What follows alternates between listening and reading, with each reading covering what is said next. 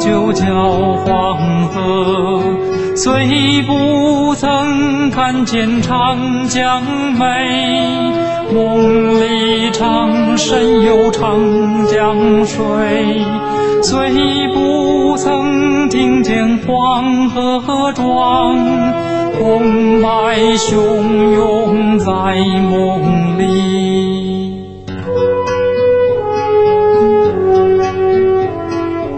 古老的东方有一条龙，它的名字就叫中国。古老的东方有一群人，他们全都是龙的传人。巨龙叫地叫我长，长成以后是龙的传人。李健李健富的《龙的传人》啊，这是李健富他的第一张专辑，嗯也成就了他哦。那当然，这首歌呢，其实呃，历史我们要从他原来的创作者侯德健来聊了哦。侯德健在一九七八年十二月十六号的时候公布了这一首歌，原因就是因为那个时候美国跟我们断交，呃，表明说明年就要跟中共建交了。嗯然后侯德健呢，就马上呢，就立马就写下了这一首歌曲。可是他写下这首歌的时候，其实并不单单只是为了那一次的事件，而是为了整个呃，你说是我们台湾，或者是我们中国人，或者是他应该说是整个中国吧。嗯。因为他说这一件事情，他所写的歌词，其实在是从鸦片战争的时候开始写，嗯。所以里面有说一百年前，嗯我们一个这个枪声打破了我们这个沉静的中国，嗯。指的就是列强侵入了中国，嗯。然后这个好像我们这个巨龙呢，从此什么也看不到了哈、嗯。所以呢，其实对于侯德健来讲，他写了这首歌之后呢，他是非常的呃不开心。而且呢，他其实并没有想要把这首歌当过所谓这么激励人的爱情歌曲。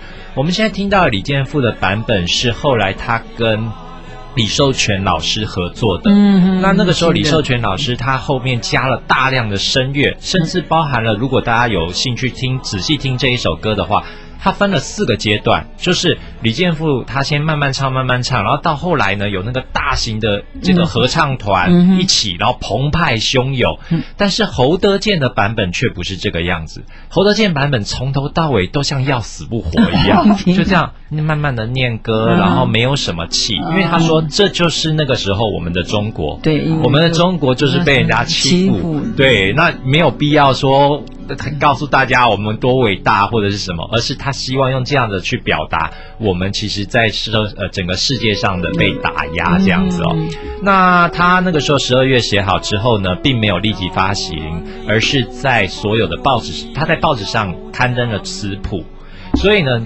这首《龙的传人》在李健富还没唱之前，已经广为校园流行了。嗯因为大家看到这个词谱以后，跟那个时候的整一个氛围是非常适合的。对对而且呢，那个时候的我们的政府想要把这首歌觉得当做爱国歌曲，嗯哼，因为觉得非常有味道啊，然后里面的词对于我们整个呃氛围很像。但是其实这边有一个小插曲，就是原本的歌不会是这样子，为什么呢？因为这首歌在发行没多久之后呢，刚刚好那时候的省长宋楚瑜先生他在军校做演讲，嗯。那他就直接把《龙的传人》作为他那一次演讲的主题。哦。然后演讲完之后呢，他就跑去找了这个呃侯德健，嗯。他说呢，哎，我们在后面再加一段好不好？嗯。那后面的那一段呢，其实里面有很多什么装进不强啊、处变不惊 这种有一点 爱国政令宣导的歌词。嗯嗯嗯。当然，身为一个艺术工作者，当然不愿意啊，说不行不行，这样会整个毁掉我的歌曲哦。但是没有办法接受。但是呢，这个宋楚瑜先生还是不断的利用他周遭他的学长啊，嗯是各方面去想要办法说服侯德健。但是侯德健呢，其实他他的个性其实蛮硬的，这跟他后来会被先从台湾被驱逐出境，嗯然后又从大陆又被驱逐，驱逐来驱逐去，我相信一定是他常常会得罪所谓的政权哦。嗯那后来呢，最后的妥协方法就是，好吧。那你帮这个文工会写了一首叫做《三民主义统一中国大同盟》歌曲，然后而且呢是由邓丽君唱，然后他写了这一首歌，然后就是作为他不要修改《龙的传人》的后续哦。那其实《龙的传人》呢，后来还有第二《龙的传人》续集，嗯，可是因为这张唱片卖的非常的不好，嗯，然后也。跟这个风格完全不一样。那我后来有听，的确不是很好听。但是重点在于说，它里面讲的内容，它里面在讲缅甸那边的那个一。抑抑郁抑郁的那些人，因为那个时候侯德健刚刚好去了那个地方，然后去那边发现说那边有这么多我们的国军，然后他们也没办法撤退到所谓的中共，因为他们一听到中共就怕呀。对，是是要把我带回去清算还是怎么样？因为那个时候好像中共是要接他们回去，那他就回来台湾去呃交涉，希望说可以把接回来。结果呢？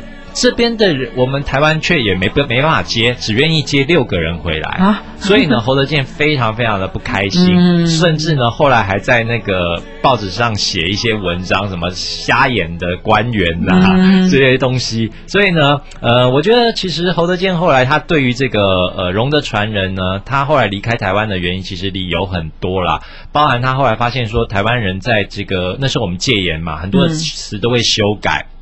然后再来就是他那个时候他还想要去香港去做那个什么日本，呃那时候他们要修修改教科文，就是没有大屠杀事件，他想要去那边去抗议，结果也不让他出国，嗯，所以呢他就觉得很生气，他就干脆那我就到对岸去好了，偷渡过去。结果到了对岸去之后呢，这首《龙的传人》就。落寞了，因为变为禁歌，嗯，就不能再唱了哈。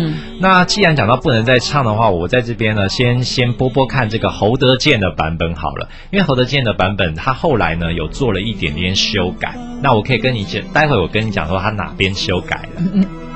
他的名字就叫黄河，虽不曾。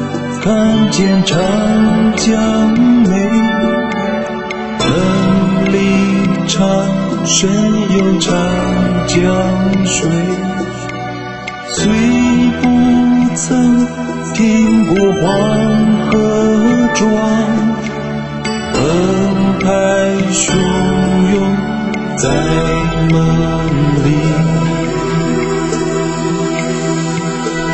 是不是听起来感觉好悲伤，对不对？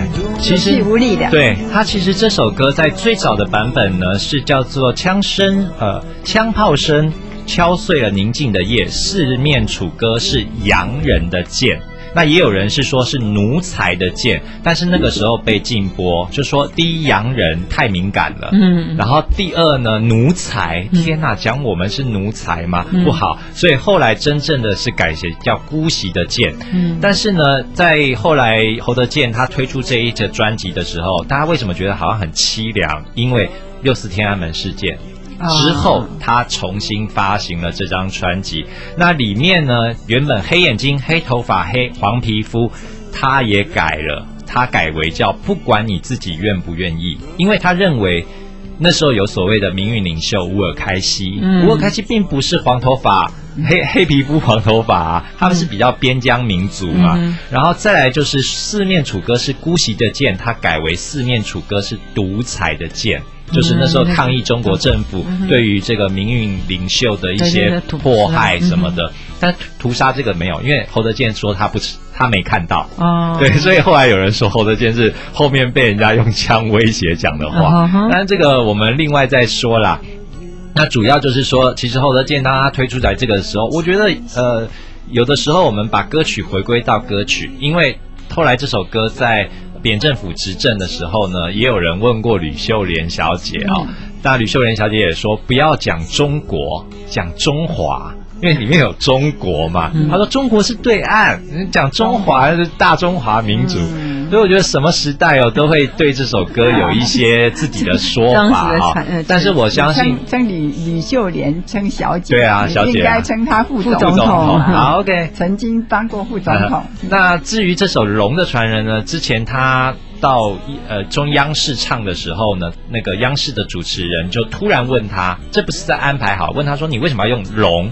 嗯。然后他说，因为十二生肖里面呢，所有的生肖都是我们现在看得到的，也是上帝创造的唯有龙是我们中国人自己创造的，嗯。所以他才叫龙的传人。嗯。所以这首歌后来也好像也成为所谓炎黄侯德子健还是真的有他的才华长才在啦嗯，真的讲良心话，很有东西的一个人啊嗯，真的。嗯那最后呢？后来其实很多的人也想要唱这首歌，尤其呢，我觉得这首歌应该是改的最好的，就是王力宏。对那当然他跟李健富本身是属于叔侄关系，嗯所以他来唱这首歌可能也有特别的意义。那我觉得当他再来带来这首歌的时候，《龙的传人》已经不是。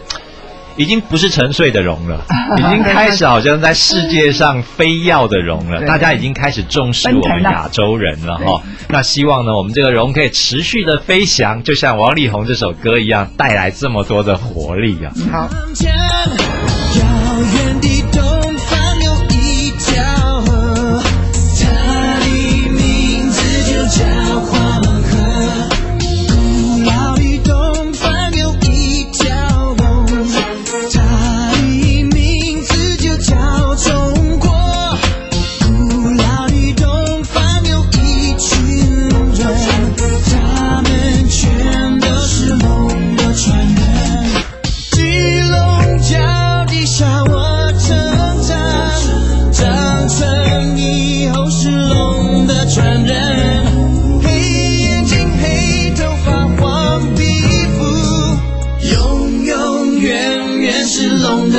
遥远的东方有一条江，它的名字就叫长江。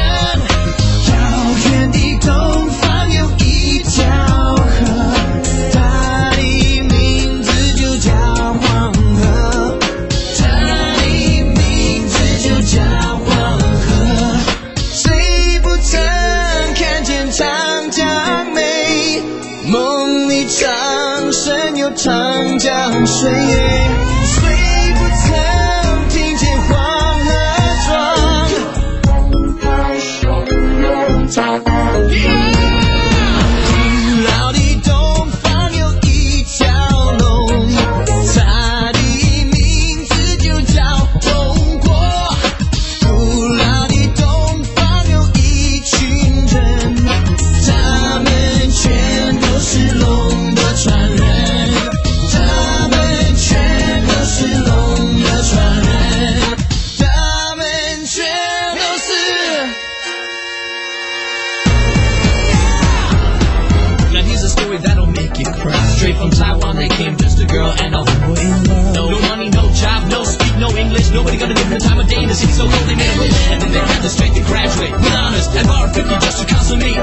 words and a